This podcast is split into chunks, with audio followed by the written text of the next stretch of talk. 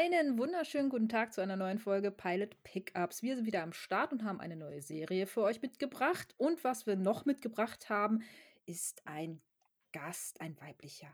Hallo Martina, stell dich doch einmal kurz vor. Guten Tag. Ja, ich freue mich schon wieder, bei euch zu Gast sein zu dürfen. Äh, zuletzt ja bei, wenn ich mich recht entsinne, Feel Good. Stimmt. Ich sehe da ein Motto, aber da können wir später noch drüber sprechen. Ja, tatsächlich, tatsächlich. Obwohl qualitativ, sage ich jetzt mal, äh, da dann doch wahrscheinlich ein paar Unterschiede sind, aber wir wollen nicht vorweggreifen. Ähm, genau, was ist Pilot Pickups eigentlich? Wir äh, sind ein Podcast über Serien. Wir besprechen die erste Folge einer jeweiligen Serie und sagen dementsprechend, ob wir sie weitergucken würden oder nicht. Also wir bewerten quasi die erste Folge nach Qualität und was uns daran so gecatcht hat oder eben nicht. Und hin und wieder haben wir eben halt auch einen Gast dabei, wie eben jetzt mit der Martina. Genau. Und wer ist wir? Meine Wenigkeit. Und äh, ähm, ja, ich bin die Nicole und äh, neben mir, also im Video tatsächlich mehr oder weniger, ähm, denn heute sehen wir uns tatsächlich auch mal via, äh, via Video und äh, das ist der Rudolf. Hallo Rudolf. Grüße an, äh, Moment, Hamburg und Wiesbaden. Exakt. Sehr hm. schön, sehr schön. Ja, ich finde es richtig gut, dass wir uns hier diesmal zu dieser kleinen Dreierrunde zusammengetroffen haben und äh, oder beziehungsweise zusammengefunden haben. wir alle freuen uns wirklich sehr darüber, dass es mal wieder geklappt hat. Ähm, und die Serie, ja, hat es einfach hergegeben, denn wir besprechen First Kill, eine Serie von Victoria Elisabeth Schwab. Ähm, die Novel beziehungsweise wurde jetzt verfilmt und ähm, ja, die ersten acht Episoden sind jetzt seit dem 10. Juni auf Netflix erschienen und die erste Folge heißt First Kiss. Das folgt einer gewissen Logik, denn jede Folge fängt mit First an. First Kiss, First Kill, First Sex, keine Ahnung, ich habe nicht weiter geguckt, aber ähm, auf jeden Fall so irgendwie geht es dann immer weiter. Und wir haben uns die erste Folge First Kiss eben angeguckt. Und ja, was da so alles passiert ist und wie wir das so fanden, das bekommt ihr jetzt in den nächsten Minuten einmal dargelegt. Und ich würde sagen, dann legen wir doch auch mal gleich los. Worum ging es denn? Womit fangen wir an? Wie geht's los in der ersten Folge? Obacht aufgemerkt, als Juliette ihre neue Mitschülerin Kali Ope, ja, die heißen wirklich so, die werden nur falsch ausgesprochen von den Schauspielern, das erste Mal im Klassenzimmer sieht, ist es um die Teenagerin natürlich sofort geschehen. Sie empfindet sofort das große Bedürfnis, diese wunderbare Blume an sich zu drücken und sie zu küssen. Und vielleicht auch ein bisschen mehr als das. Schließlich handelt es sich bei Juliette um eine Vampirin. Vorsicht, Konflikt. Da geht's steil. Bislang konnte sie dem Erbe ihrer Familie jedoch ganz gut aus dem Weg gehen. Aber das ist nun vorbei. Ihr erster Kill. Zwinker Zwonker. First Kill. Kiss.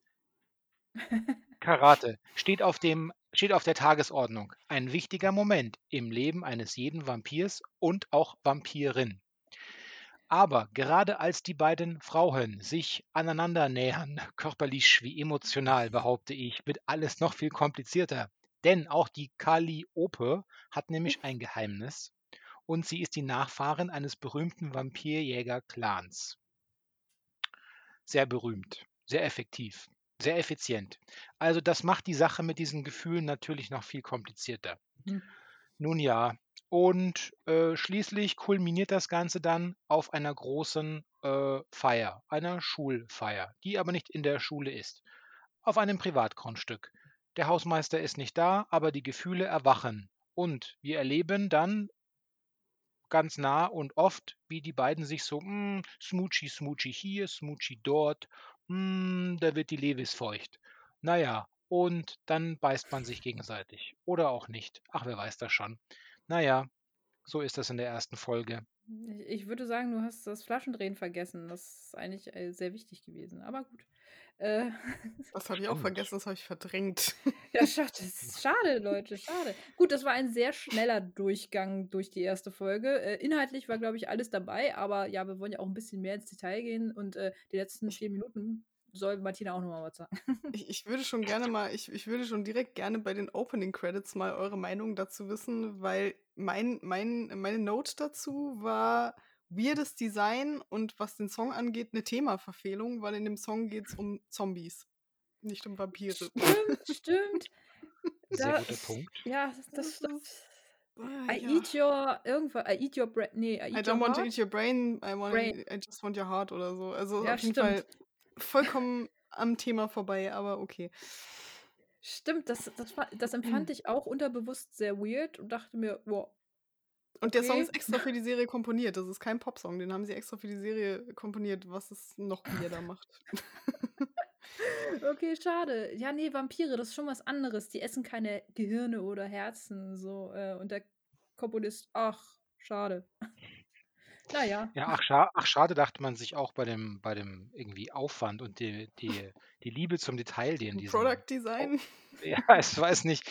Kennt ihr noch dieses aus den 90ern äh, Relic Hunter oder wie das hieß? ja. Oh ja, dunkel. Ist das nicht mit der, mit der, ähm, wie hieß sie noch? Nee. Ja, Ja, ja. dieser ähm, äh, ha ha hawaiianisch Ja, ja, ja, ja, ja. Äh, Tia Career. Hm, Genau. Und wenn man das Gefühl hatte, dass jemand sich daran, an dieses Opening im Schlaf halb erinnert hat und dann dachte, oh, so wird es schon ungefähr sein, machen wir jetzt auch für die neue Serie da. Und ich habe ja jetzt noch 20 Minuten, das kriege ich hin, dann kommt sowas raus. Ich habe Ja. auch so mein, mein erster Eindruck, als ich die äh, Juliette gesehen habe, also die, äh, die Vampirdarstellerin, war so äh, Undead Rory Gilmore. das war so meine erste Assoziation mit dieser, also wirklich in, je, in jeder Hinsicht blassen Darstellerin.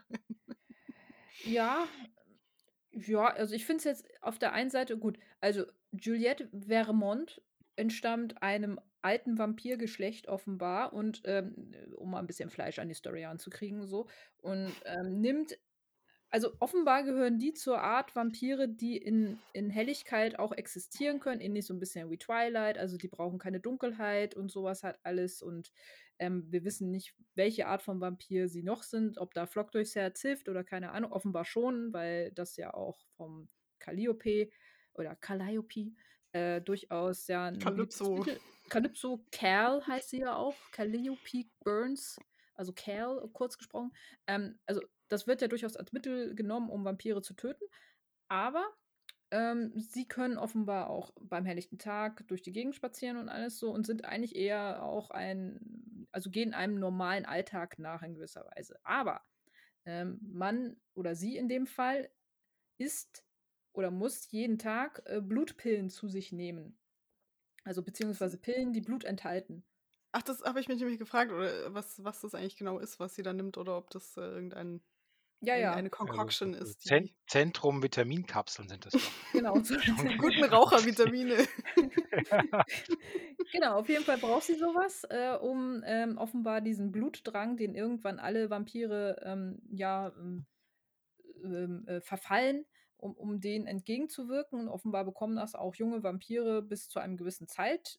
Punkt. und äh, ab diesem Zeitpunkt sind sie dann aber gezwungen, menschliches Blut offenbar zu trinken, beziehungsweise den First Kill irgendwie zu starten. Ähm, was sie irgendwie doof findet, aber dann nach einer kleinen Diskussion mit den ja, natürlich sehr betuchten Eltern ähm, und, Und der Schwester. Und ist das die Schwester? Ja, ist das die Schwester? Okay. Äh, und der Schwester, die einen recht lockeren Umgang äh, so offenbar hat, also die das Vampirleben, also die wirkt so ein bisschen so wie die Abgeklärte, äh, die alles äh, weiß und ihr jetzt eigentlich nur noch beibringen soll und so. Und die Eltern sind zwar noch so ein bisschen behüteter an, an die ganze Sache rangegangen, aber die sagen halt auch, ey, du musst halt irgendwann mal jemanden töten, so irgendwie. Klar, ist easy, ne? Macht man halt so mal eben, aber sie hat da wohl offenbar ein paar Gewissenskonflikte mit. Aber sucht sich dann ja offenbar dann doch jemanden aus. Und das ist Calliope. Ich äh, weiß nicht, wie es euch ging, aber ich habe schon so The Ick bekommen äh, in den ersten Minuten, als diese Voice-Over-Narration von. Juliette startete, weil mich das auf unangenehme Art und Weise an Pretty Little Liars, Gossip Girl, Everwood, My So-Called Life und wie sie alle heißen erinnert hat. Ähm, ich, ich finde Voice-Over sehr, sehr schwierig, weil das Hm. oft in so einem Gesülze endet und in dieser Serie ist es auch leider in so einer Teenie-Poesie geendet. äh, Im Gegensatz zu jetzt zum Beispiel Veronica Mars, die das Stilmittel ja auch benutzt haben, aber einfach ähm, cooler. Hm. Ja, Das Ja, ist das mir auch ist direkt gen- unangenehm aufgefallen. Ja, ja, ja, absolut. Ist dieses Showdown-Tell, das ist schlimm. Und es erinnerte mich auch an so ähm, äh, diese Gedichteinsendungen von der 14-jährigen Sabine in der Pop Rocky. Äh, die hießen immer so: Regen, warum hast du mich verlassen? Ich muss gleich verblassen. In Anstaltsinsassen. Punkt. Ja, es war ein ähnliches Niveau, was einem da entgegenschlug. So. Es war ich sehr plakativ. Plakativ, ja, plakativ, das trifft es eigentlich durch die Bank weg, weil ich finde, auch in den ersten Minuten müssen sie halt gleich auch zeigen, dass es da ziemlich zur Sache geht. So. Also, dass sie auch keine Scheu haben, irgendwie äh, da Teenager zu zeigen, die miteinander rummachen. Und äh, ich meine, klar, also äh, heute, ähm, also aus queerer Sicht, glaube ich, äh, begrüßt man sowas ja durchaus, dass das sehr offen das Thema angegangen wird und so, aber es wirkt da einfach so, ey, wir müssen gleich in den ersten Minuten zeigen, dass sich da zwei Männer küssen und dann müssen wir das auch noch zeigen, irgendwie so. Also es wirkte nicht so, das ist was normal, also das ist normal, das kann man äh, ganz ohne Bedenken einbinden, so, also nicht so wie in ähm, oh, ja, jetzt habe ich es natürlich vergessen. Wie hieß die Netflix-Filmreihe ähm, mit äh, auch Horrorfilmreihe? Äh, übrigens sehr gut gelungen. Ähm, muss ich gleich mal nachrecherchieren. Auf jeden Fall. Äh, auch da sind ja zwei äh, lesbische Hauptprotagonistinnen und da ist es einfach, also es wird nicht groß thematisiert, es ist einfach so.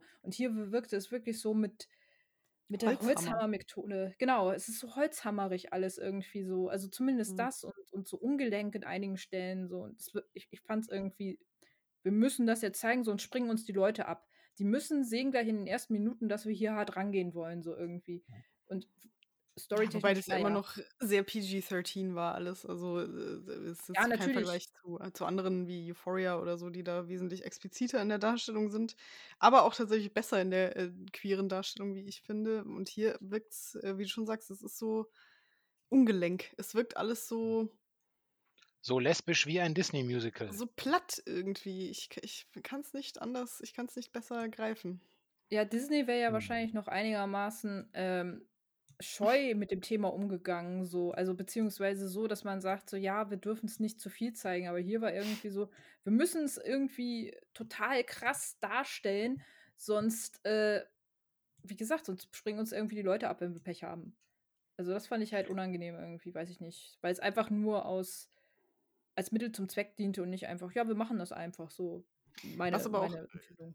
finde ich total irritiert, weil die, also zumindest die, die äh, Juliette-Darstellerin sieht wirklich fast ein bisschen, also die sieht wirklich extrem jung aus. Also die könntest du mir auch noch so als 12, 13 verkaufen, so.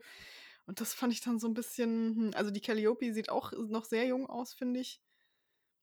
Es wirkte beides so, ja, äh, einfach irgendwie, ne, weiß ich nicht. Genau, Da lacht der Pedobär.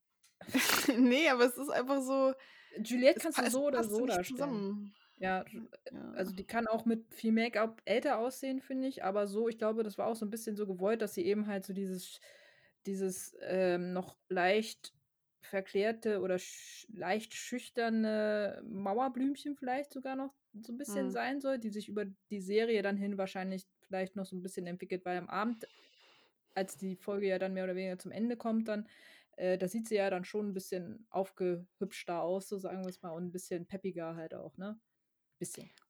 Wobei ich auch sagen muss, bei dem, also die, diese Kussszene, die dann da stattfindet, ähm, Spoiler. Spoiler, ähm, ist viel zu früh. Also ich, mich hat es äh, narrativ total irritiert, weil einfach null Spannung zwischen diesen beiden Charakteren aufgebaut wird, bis auf dieses super awkwarde Treffen an den Fahrradständern, über das ich eigentlich nicht sprechen möchte.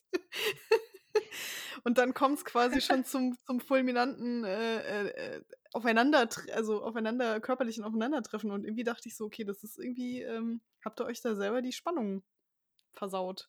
Mal, by the way, auch ohne jegliche Chemie. Also ich finde, die beiden äh, Darstellerinnen haben auch einfach keine, keine Ja. wirkliche Chemistry. Ja, also da in den ersten nee. Minuten war halt wirklich, so- also wie gesagt, man, man kriegt sie so ein bisschen in ihrem schulischen Alltag äh, äh, vorgestellt, ähm, ähm, dass, dass die beiden irgendwie ja auch aus unterschiedlichen Schichten kommen. Calliope ist halt aus der Jägerfamilie und auch sie soll ihren First Kill bald machen, Mhm. indem sie halt, oder sie möchte es ganz gerne, weil bisher sie ist in der äh, in der Familie nur mit Brüdern aufgewachsen. Alle haben schon irgendwie, Gott weiß, wie äh, sich irgendwie bewiesen im Vampirkampf und so. Und sie hat wohl irgendwie mal einen leichten Fauxpas mal gehabt, irgendwie bei irgendeiner äh, äh, Vampirjagd oder irgendeiner Ghouljagd. Keine Ahnung, Ghule gibt es auch in dieser Welt. Also es ist so ein bisschen Buffyverse auf Low Budget so.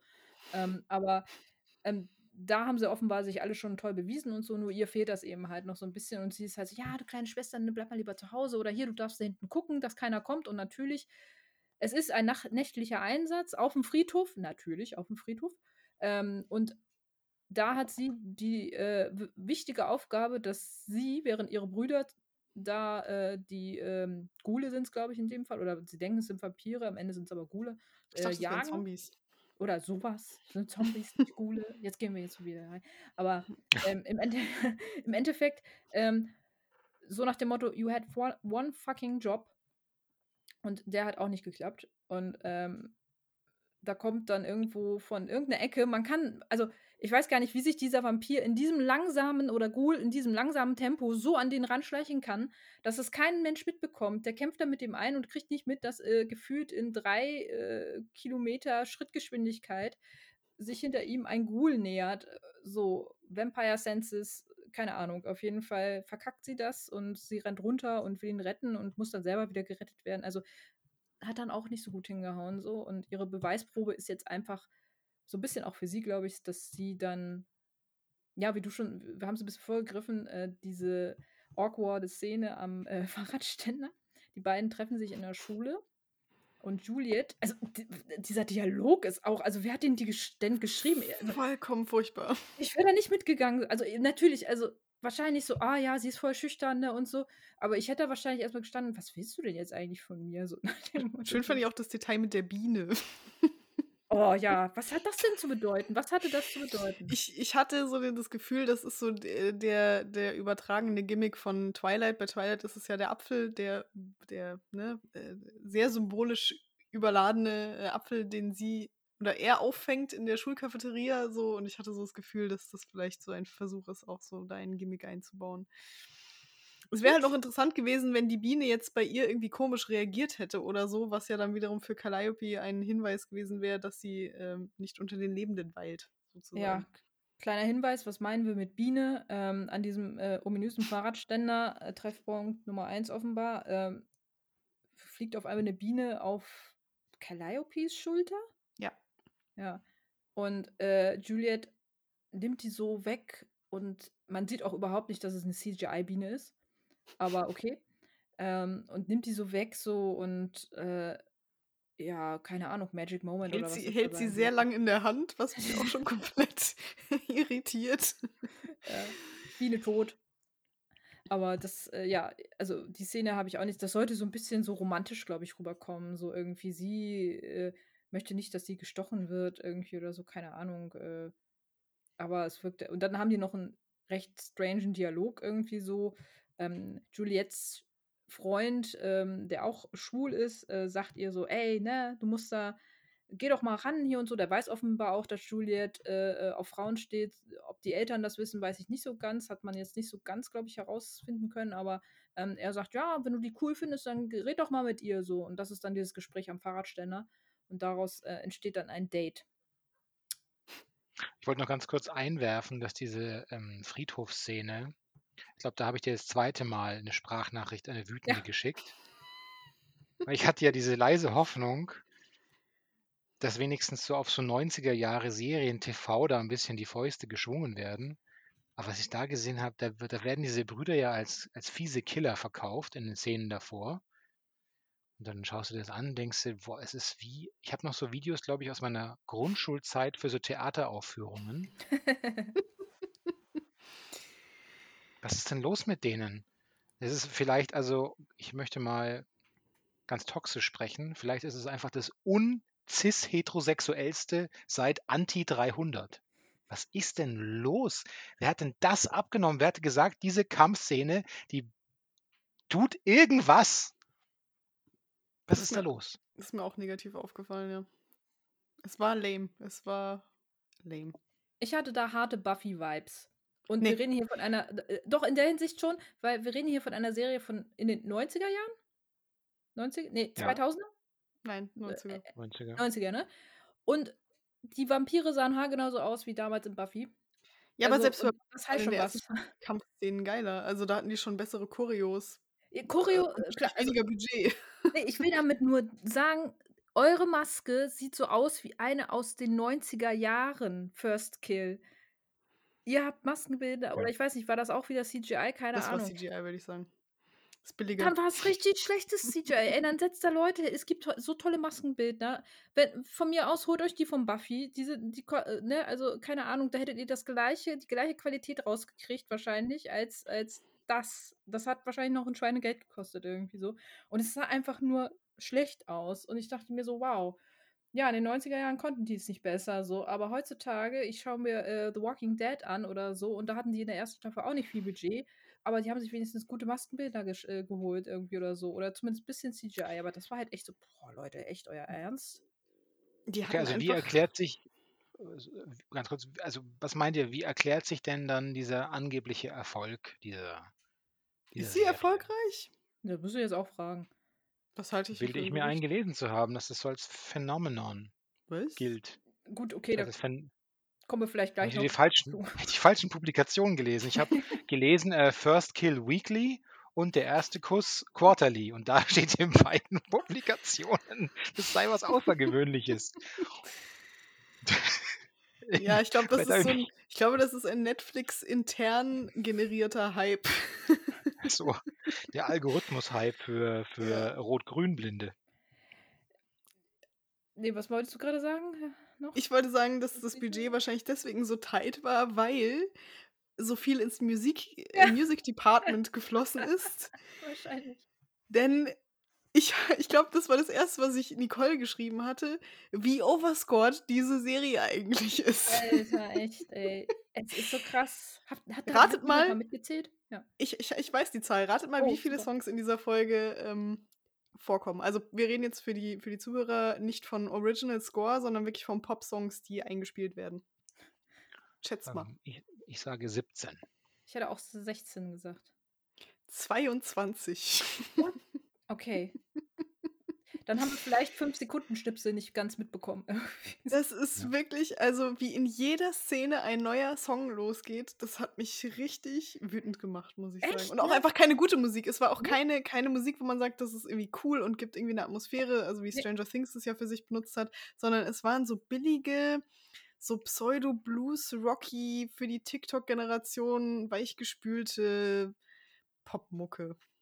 Also wirklich Ja. auch so inflationär benutzte Musik habe ich noch selten gesehen. Also eigentlich gar nicht. Ich kann mich nicht erinnern an eine Serie, die so verschwenderisch mit Musik und so schlecht umgegangen ist.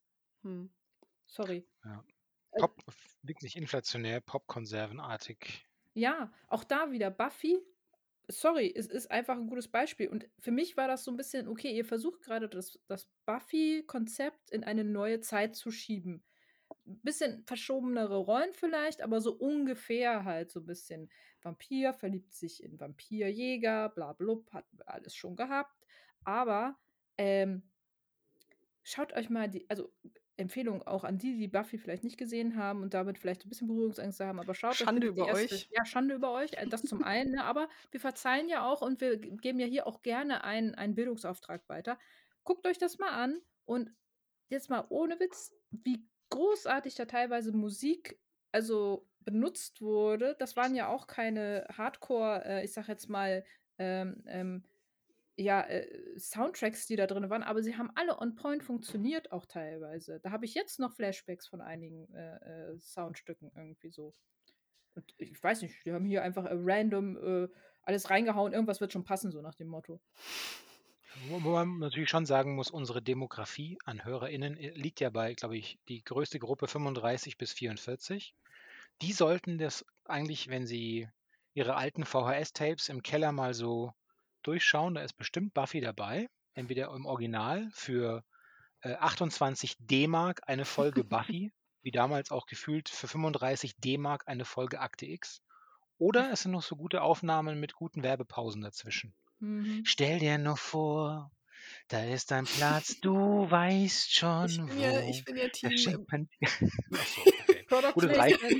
Ja, sonst müssen Wir wir vielleicht noch die, so GEMA-Sachen zahlen. Ich wollte gerade sagen, Vorsicht mit solchen, man, nie länger als 10 Sekunden und so. Aber also ich war immer Team Buffy selbst aufgenommene äh, VHS-Tapes und äh, hatte da Ja. eine größere Sammlung. Aber ja, kann ich nur beipflichten. Ich finde auch Buffy hat soundtrackmäßig echt ähm, viel mehr richtig gemacht. Und generell, ich finde auch, was, was dieser Serie so vollkommen fehlt, auf allen Ebenen, ist Atmosphäre. Ja. Es ist echt krass. Und also sie, sie machen, haben ja schon dieses Südstaaten-Setting in Savannah, was ja auch eine Stimmt. wahnsinnig schöne Stadt sein muss, mal by the way. Ähm, und, und jetzt fangen ja alle an zu singen. Was ist denn los? Ja, es ist eigentlich jetzt hier äh, one, more, one More with Feelings, so, weißt du? ja, genau. So heißt das. Die ist die Folge nicht so? One More Once with more with Feeling? Once more, once more with Feeling, genau. War das. Heißt, one more to feed. Once more with Feeling, sowas, genau. One Nee, aber es ist, es ist wirklich so, äh, also äh, diese, auch dieses Südstaaten-Flair wird ja, kommt ja kaum zum Tragen irgendwie. Also sie, sie erwähnen dann auch so die, die Historie mit dieser Yellow Fever Epidemic und bla und keine Ahnung was. Und aber so richtig, also das, was viele andere Serien, also selbst Vampire Diaries, die ja in ähm, Virginia spielen, haben es hinbekommen, tatsächlich dieses Südstaaten-Feeling irgendwie dezent zu transportieren. Äh, Das kriegt diese Serie irgendwie nicht Ja, hin. Und es wird null, es wird null daraus gemacht. Auch dieser, dieser ultra clean Look, den die die ganze Zeit fahren. Und vor allem auf dieser Party. Sag mal, der müsste doch irgendwer am Set irgendwann mal gesagt haben, war der denn nie auf einer scheiß Schulparty? Niemals sahen die so aus. Die waren viel, ich weiß auch nicht, das ist alles ganz fürchterlich. So eine NSYNC-Video-Optik. Bin ich ori- Nee, es sind ja die anderen. Aber, ey, nee. Ich würde sagen, wir machen den langweiligsten Kniff Cliffhanger aller Zeiten draus. Ey, also, äh, können wir bitte aber nochmal auf diese Party zurückgehen? Also, ich finde generell, dass die? Settings. Ja, ich finde generell, dass die Settings echt lame sind. Ne? Die sehen halt wirklich alle aus, so, als hätten die alles äh, im, Studio Auch die für, Schule. ja, für Alles. 5,50 Euro gedreht irgendwie. Sorry, aber ich, es sieht einfach nicht geil aus. So. Also, es sieht nicht, nicht authentisch aus. Äh, so so überzeichnet oder so plastisch. Also, weiß ich nicht. Ich weiß gar nicht, wie ich das nennen soll. Es ist, es ist nicht, nicht Es real. ist so, also, ein, so, ein unan es ist so eine unangenehme Patinalosigkeit, finde ich. Eine. Patinalosigkeit. Schön, schön, schön. Ja, weil du hast ja, also, ne, du kannst ja da viel machen. Du kannst ja ein Color Grading einsetzen oder du kannst halt eine gewisse Unschärfe reinbringen oder du kannst halt äh, durch die gewählten Settings, Gebäude etc. eine Atmosphäre. Und das machen sie alles nicht. Es wirkt ja. einfach nur steril. Es wirkt wirklich einfach nur glatt und dadurch auch wahnsinnig uninteressant, weil du, du fühlst dich auch in diese Welt gar nicht rein. Also es ist auch nicht so dieses, ich möchte da jetzt sein, ich will jetzt in dieses Savannah da eintauchen. Dieses Gefühl hatte ich zu keinem Zeitpunkt. Nee, wirklich nicht. Also das ähm, insgesamt, äh, manchmal kann man es ja wirklich noch über die Settings irgendwie äh, drehen. Also ich fand es weder gruselig noch irgendwie äh, großartig jetzt äh, einnehmend halt auch so, was du halt gesagt hast. So. Die Besetzung, naja, kommen wir gleich nochmal zu. Aber ja, äh, wir- wir, gehen jetzt auf diese Party, wo ja sich beide treffen wollten, so irgendwie. Und ähm, ja, natürlich äh, gibt es dann noch Flaschendrehen, D- wo beide Darauf wolltest du doch hinaus die ganze Zeit. Darauf wollte ich hinaus. Ja, das ist ja auch der springende Punkt so, ne? Weil äh, Calliope und Juliette spielen da natürlich auch mit, klar. ne? Und ähm, Sicher. wenn die beiden Zwinker, Zwinker, Kicher, Kicher. Hm. Zwinki, Wer, diese, genau, wer dieses Zitat im Übrigen kennt und es äh, uns schickt, äh, der kriegt einen, kriegt einen kleinen Preis, wenn er weiß, woher es kommt. Ähm, auf jeden Fall, ähm, ja, äh, Juliette dreht, natürlich äh, zeigt die Flasche auf Calliope und die beiden dürfen in der Speisekammer verschwinden. So. Es gibt Und ja kaum einen romantischeren Ort. Ey, ich habe als mich, ich hab zwischen mich, Gurkengläsern und Mehlpackungen. Kennt einer von euch, nun gut, es war eine sehr große Speisekammer, muss man dazu sagen, aber kennt einer von euch den Film Teen Wolf mit äh, Michael J. Fox? Ja. Nie gesehen. tatsächlich nie gesehen.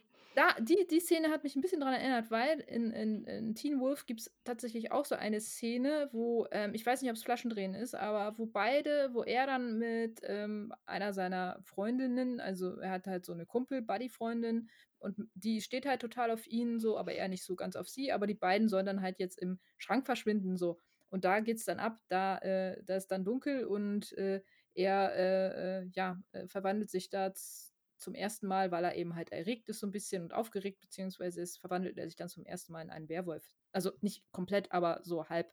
Und ähm, als sie dann wieder rauskommt, hat sie halt so halb das Kleid zerrissen, so ein bisschen so. Ist nicht schlimm, alles cool, aber ähm, daran hat es mich echt so ein bisschen erinnert. Ähm, vielleicht war das auch so ein bisschen Hintergedanke. Keine Ahnung. Ich glaube, so viel Fantasie stell, äh, möchte ich den Machern jetzt nicht unterstellen oder der Schreiberin, aber das hat mich so ein bisschen erinnert.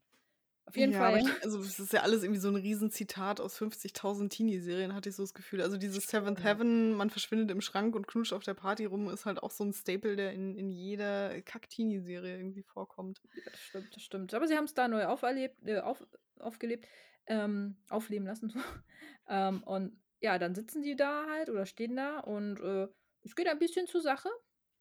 Und ähm, man kommt sich näher und ähm, ich glaube, in dem Moment macht dann halt die Folge einen Cut.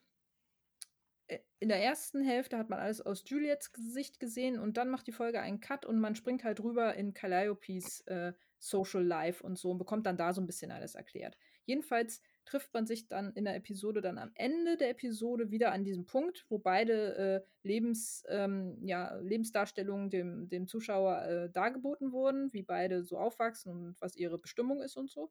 Und dann enden sie dann in dieser Speisekammer. Und dann kommt ja ein Turning Point, hätte ja auch keiner gedacht, ne? Irgendwie so, Calliope hat nämlich offenbar gewusst ein bisschen, was Juliet eigentlich ist. Und dann wird nämlich klar, haha, die gute Calliope hat das alles gezinkt. Das war nämlich gar, also äh, das war nämlich gar nicht so, weil sie die vielleicht cool findet. Das ist jetzt so die große Frage, nämlich die uns in die zweite Folge dann überbringen soll. Ne? Erstens, Juliet beißt Calliope und Calliope sticht Juliet mit dem Pfahl. What happened in the next episode? Stell dir mal vor, da ist eine Speisekammer, du weißt schon wo. Ja, ich hart. möchte übrigens an der, ich möchte, ich möchte eine kleine, eine klein, ein kleines Detail äh, noch nennen, äh, was mir zwischendrin aufgefallen ist. Ich weiß gar Sehr nicht, ob in der, in der Vignette von Juliette oder von äh, Calliope. Auf jeden Fall sieht man in einer Folge, äh, in einer Szene Calliope äh, auf dem Rasen sitzen und sie liest ein Buch. Und sie liest nicht irgendein Buch, sondern sie liest zufällig mein absolutes Lieblingsbuch. Oh. ähm, Their Eyes Were Watching God von Zora Neale Hurston.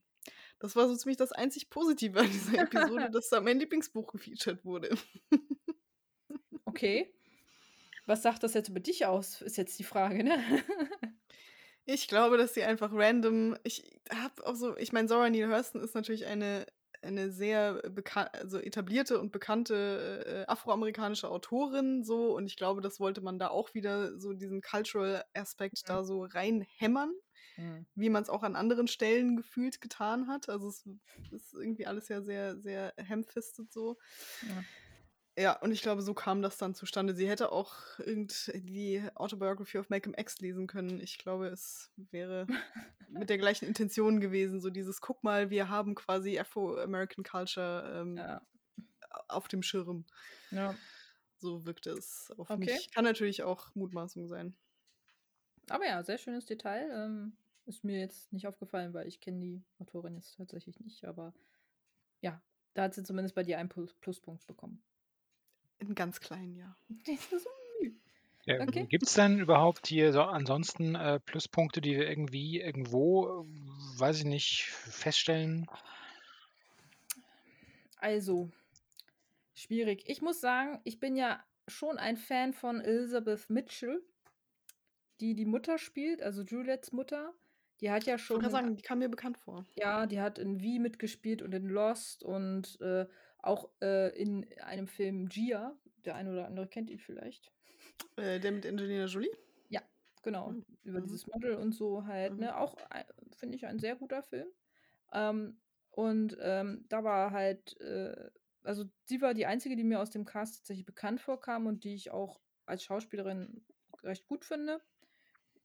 Der Rest, um beim Cast erst mal nur zu bleiben ist so gähnend langweilig und so austauschbar und einfach nur überhaupt nicht also, einfach gar nicht miteinander connected irgendwie so. Also, selbst die Familie also, ich weiß nicht, also, die die Familie Burns oder auch Vermont irgendwie, also, das es hat mich überhaupt nicht ge gepackt, die und schon gar nicht die Hauptcharaktere, also, die Protagonisten da. Das war alles so, puh.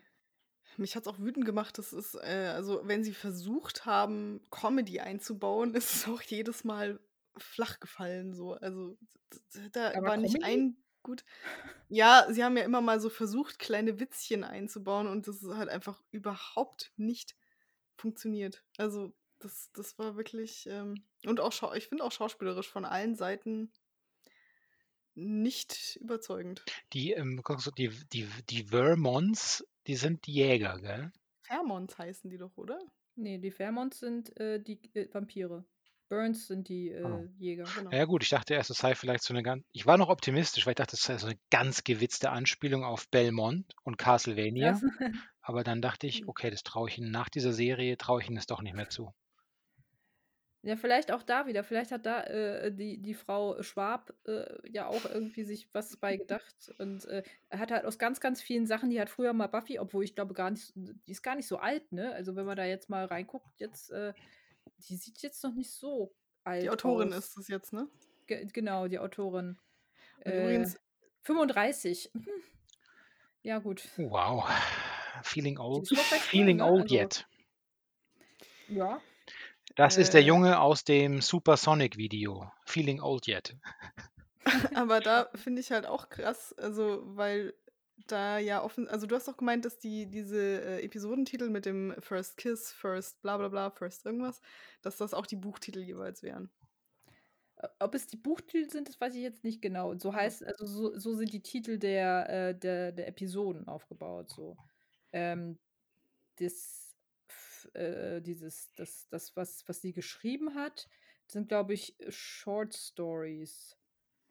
Weil das ist ja im Grunde hat sie dann True Blood gecovert, weil True Blood basiert ja auch auf dieser Buchreihe von dieser einen, äh, Autorin und die hatten auch dieses Thema, die hießen immer vom Titel Dead as a Doornap äh, Doorknob, Dead as a bla bla bla, Mhm. Rusty Nail, Dead as a keine Ahnung, also immer tot wie und dann irgendein Ding da dran. Das war quasi so der der das Gimmick bei dieser Buchreihe. Deswegen hätte mich interessiert, ob sie das dann auch gemacht hat und dann würde ich vermuten, dass es nicht zufällig war.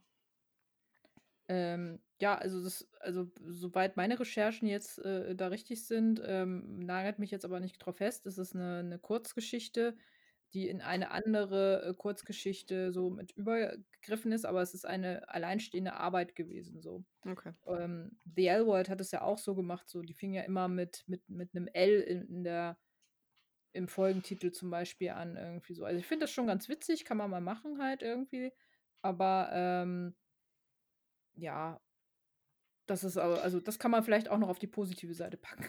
Es ist Mich würde halt total Idee. interessieren, ob die jüngere Zielgruppe wir sind ja alle eigentlich viel zu alt wahrscheinlich dafür, Wow, ähm, ob die thanks. jüngere Thanks, thanks a lot, thanks. Thanks.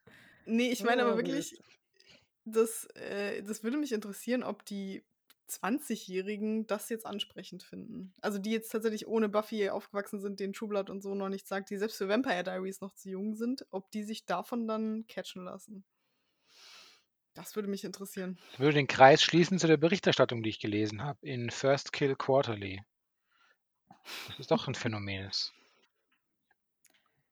Also, äh, auch da kann man wiederum sagen, so, ja, dass es mal wieder 'ne Vampirserie ist, die mit einem und wie gesagt, das finde ich durchaus positiv. Es ist 'ne andere Herangehensweise. Man, äh, stellt da 2 queere Charaktere rein, so irgendwie, die das Ganze auch tragen sollen. Ähm, das ist ja auch nicht immer so einfach. Ähm, und das kann halt sein, dass es dahingehend auch eine gewisse Akzeptanz beziehungsweise auch eine gewisse Aufmerksamkeit dann natürlich zusätzlich bekommt und die Leute deshalb das grade erst gucken. Aber qualitativ, also mir wäre das spätestens nach der zweiten Folge, weil jetzt mal ohne Witz, wir alle wissen doch, wie die zweite Folge jetzt, also wir wissen doch, wie das weitergeht. Das ist ja jetzt nichts Spannendes. So, die werden die beiden Hauptprotagonisten ja jetzt nicht nach der ersten Folge killen. So, ja, schade, vorbei. So, das wird ja nicht sein. Wäre aber vielleicht besser. ja, wäre vielleicht besser. Genau. Keine Ahnung, aber das ist ja halt so, äh, aber das war für mich so klar, einfach auch wenn du weißt, wie diese Story halt funktioniert, die werden in, in sich dann noch irgendwelche äh, ja, äh, Hürden haben, ihre Familien werden sich hassen und da müssen die beiden erstmal damit klarkommen, dass sie aus unterschiedlichen Lagern kommen, so, da. Aber. Wo haben wir das denn schon gehört? Haben wir das denn, genau, wir haben das Gefühl, also selbst äh, äh, hier Twilight, selbst Twilight ist ja also fast so ähnlich aufgebaut, so. Sie kommt aus der Menschenwelt, er ist ein Vampir, beide müssen sich erstmal äh, miteinander äh, äh, warm werden irgendwie und so. Ha. Ähm, aber im Endeffekt ist es ja auch genau die gleiche Story. so, ne? Und also ja, das fällt das noch in die Twilight-Generation rein? Haben, Mhm. kennen, kennen die meisten schon Twilight da in der? Meinst du nicht, Rudolf? Nee. Du meinst die Nee. jetzt 20-Jährigen? Nee, Twilight war nicht. 2007 bis 2012 sowas. Da tut es mir sehr leid für die neue Generation, die das als Vampirserie be geliefert bekommt. Also, Ja, und das ist halt so Schade. ärgerlich, weil es hat, also, ne, es hat ja so ein paar Elemente, aus denen man was Schönes hätte machen können. Und andere Serien haben genau aus diesen Elementen etwas Schönes gemacht. Siehe True Blood. So kann ich auch nur jedem empfehlen, statt dieser Serie einfach True Blood zu schauen, weil das Mhm. ist eine gute, sehr queerlastige Vampirschmonzette mit sehr viel Gesellschaftskritik. Aber sie haben einfach nichts draus gemacht. Sie haben einfach nur irgendwie versucht, Themen, oh ja, Vampire sind cool, ah ja, Queerness ist auch so ein Thema, das ist gerade angesagt, das wollen die Leute, das hauen wir jetzt zusammen und machen irgendwas draus. Aber da ist kein Herz drin, irgendwie so, Mhm. für mein Empfinden. Das wurde aufgegessen schon gleich am ersten. Was soll der, was soll der. Block, was soll der Block treffen? Auf jeden Fall wissen wir das. Auf Produktionsseite sind die Untoten schon längst unter uns, wenn sowas produziert und gegreenlightet wird. Ja, das frage Ja. ich mich aber auch. Also wer, wer da im, im Writers Room saß oder eben auch diesen Piloten dann gesehen hat und gesagt hat, die nehmen wir. Also das kann ich nicht so ganz nachvollziehen. Das hatten wir auch in unserer letzten Jubiläumsfolge äh, so. Ähm, da war die Frage, wird das heutzutage überhaupt noch einem Publikum vorgestellt? Früher wurde es ja wirklich, wurden Serien einem Publikum vorgestellt und dann wurde darüber diskutiert, dann wurde wieder was fallen gelassen und so, dann wurde vielleicht auch was gar nicht rausgehauen. So. Für TV kann ich es mir durchaus vorstellen, für Streamingdienste glaube ich mittlerweile immer weniger. Die hauen einfach Hm. raus und gucken, wie es läuft. So, Hm. also bei sowas hätte ich jetzt auch gesagt, so, ey, habt ihr das mal, habt ihr das mal der Zielgruppe gezeigt, was die daran jetzt cool fanden und nicht nur 18-jährigen kleinen Jungs, sondern äh, vielleicht auch mal so ein paar älteren Leuten irgendwie. Also, was ist denn eure Zielgruppe da letzten Endes? Aber das wäre echt interessant, ob das noch Usus ist, weil, ähm, also bei diesen ganzen Teenie-Serien so in den frühen 2000ern war dieses Testing ja komplett normal. Also da Ja. wurden ja auch immer Cha- Charaktere a- gekillt oder rausgeschrieben oder Ja. reingeschrieben, weil das Testing einfach so, also weil die einfach through the roof getestet haben und die, das Publikum, die so, also das Focus-Publikum, die so toll fand. Aber ich habe das, den Verdacht, dass im Zeitalter von Netflix da nur noch, wenn dann Investoren gefragt werden. Untote, untote. Investoren. Blutleere Ja. Investoren. Genau. genau. Die einfach mal eine Serie über sich selbst sehen wollten, so irgendwie. Ja, Ja. aber also Setting finden wir nicht cool. Äh, die Musikauswahl ist einfach nur äh, ja, random. Äh, der, die Schauspieler sind irgendwie auch nicht so ganz passend. Ähm, keine Chemie. Story ist so, hätte man was draus machen können, ist aber auch viel zu banal und gleichzeitig auch vorhersehbar. Ist, Ja. glaube ich, ein Fazit, das jetzt uns alle drei jetzt nicht unbedingt zum Weitergucken animieren wird, oder? Stimmt, ja. Also wir würden sie nicht abpicken. Wir würden nicht abhängen, vor allem mit diesem Pacing von einem einbeinigen Tour de France-Fahrer, nicht? ja. Und selbst der hat wenigstens noch Spirit und hat wenigstens noch gewollt. Ja, weil er im Kreis haben Und ist gedopt. Der Jan Ulrich. auch. Ja. Auch, ähm, so, auch so ein Typ, den die Zielgruppe nicht mehr kennt, wahrscheinlich. die schönste, auch die schönste, schönste Ausflug in die Südstaaten ist irgendwann mal vorbei. Jetzt haben wir ja, Ja.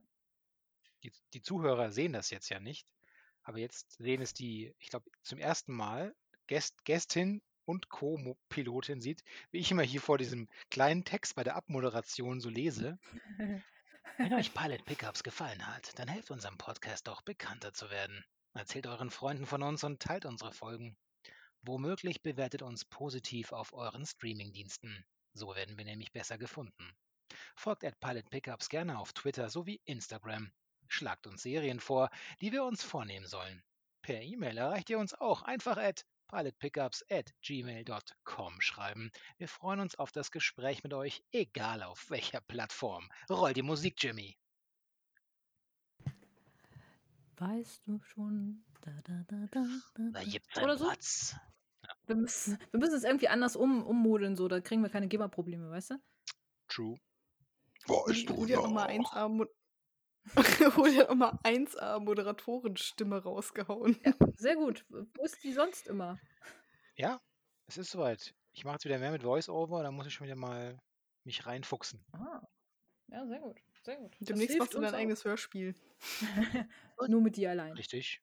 Und dann sagt der Mann im Busch neben dem Spielplatz, komm mal hier rüber. La, la, la, la, la, la. Jetzt geht das hier schon wieder los, ey. Jetzt sind wir schon wieder da gelandet. Okay, zurück zum Thema. In, genau, in zwei Wochen sehen wir uns bereits wieder. Wir bedanken uns bei M.B. der besten Gästin aller Zeiten. Ich bedanke mich bei der besten Pilotin aller Zeiten, N.L. Ich war und bin R.I. Und wir sehen uns in zwei Wochen mit einer neuen heißen Folge der Leidenschaft. Paris, Athen, auf Wiedersehen. Ja, vielen Dank dafür. Müsst, ihr- müsst ihr wissen. Ja, vielen Dank dafür. Äh, ich bin einfach nur froh, dass wir diese Folge hinter uns haben. Und äh, vielen, vielen Dank, Martina, auf jeden So Fall. schlimm. Ich fand's eigentlich ganz lustig.